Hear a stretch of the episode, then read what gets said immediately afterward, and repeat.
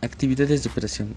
El importe de los flujos de efectivo procedentes de actividades de operación es un indicador clave de medida de las cuales estas actividades han generado fondos líquidos suficientes para reembolsar los préstamos, mantener la capacidad de operación de la entidad, pagar los dividendos y realizar nuevas inversiones sin recurrir a fuentes externas de financiamiento.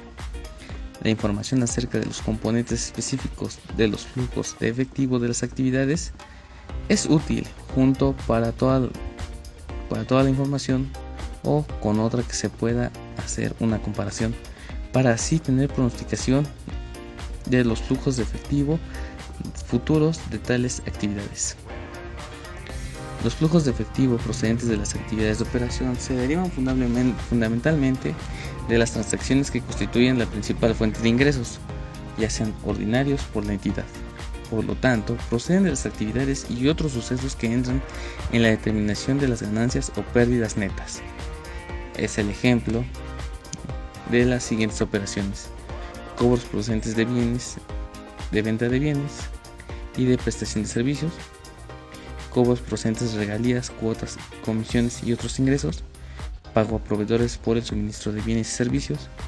Pagos a y por cuenta de los empleados cobro y pagos de las entidades de seguros por primas, prestaciones, anualidades y otras obligaciones derivadas de pólizas suscritas, pagos o devoluciones de impuestos sobre las ganancias a menos que estos puedan clasificarse específicamente dentro de las actividades de inversión o financiación y cobros y pagos derivados de los contratos que se mantienen por intermediación o para negociar con ellos.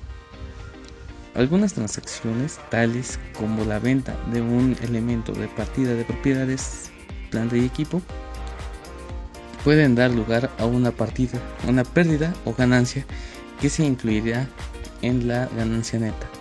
Sin embargo, los flujos derivados de tales transacciones se incluirán entre las actividades de inversión. Una entidad puede tener los títulos o conceder préstamos por razones e intermediación u otro tipo de acuerdos comerciales habituales en cuyo caso estas inversiones se consideran similares a los inventarios adquiridos específicamente para revender. Por tanto, los flujos de efectivo tales de operaciones se clasifican como procedentes de actividades de operación. De forma similar, los anticipos de efectivo y préstamos realizados por instituciones financieras se clasificarán habitualmente en las actividades de operación, puesto que estos están relacionados con las actividades que constituyen a la principal fuente de ingresos ordinarios de la entidad. La entidad debe determinar y presentar los flujos de efectivo de las actividades de operación usando uno de los dos métodos siguientes, el método directo, según el cual debe presentarse por separado de las principales categorías de cobros y pagos en términos brutos. Método indirecto, según el cual preferente se representa en primer lugar la utilidad o pérdida antes de impuestos a la utilidad, o en su caso el cambio neto en el patrimonio contable.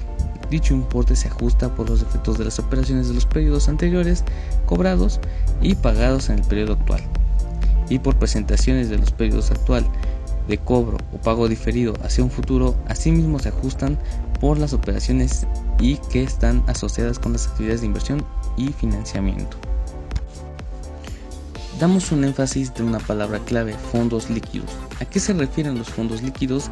Es el efectivo de la disponibilidad inmediata que existen en base de nuestros activos, que es en el caso de caja o en su, caso, o en su dado caso sean los bancos, que es donde nosotros obtenemos dinero de una manera más fácil y rápida y de una forma segura. Y así es como parte de las actividades de operación de la parte de la NIF P2. Muchas gracias Rodrigo por darnos una explicación con gran detalle sobre lo que son las actividades de operación. Pero ahora, ¿qué son las actividades de inversión para esto mi compañero César Xochitemo se dará la tarea de explicarnos. Por favor, César.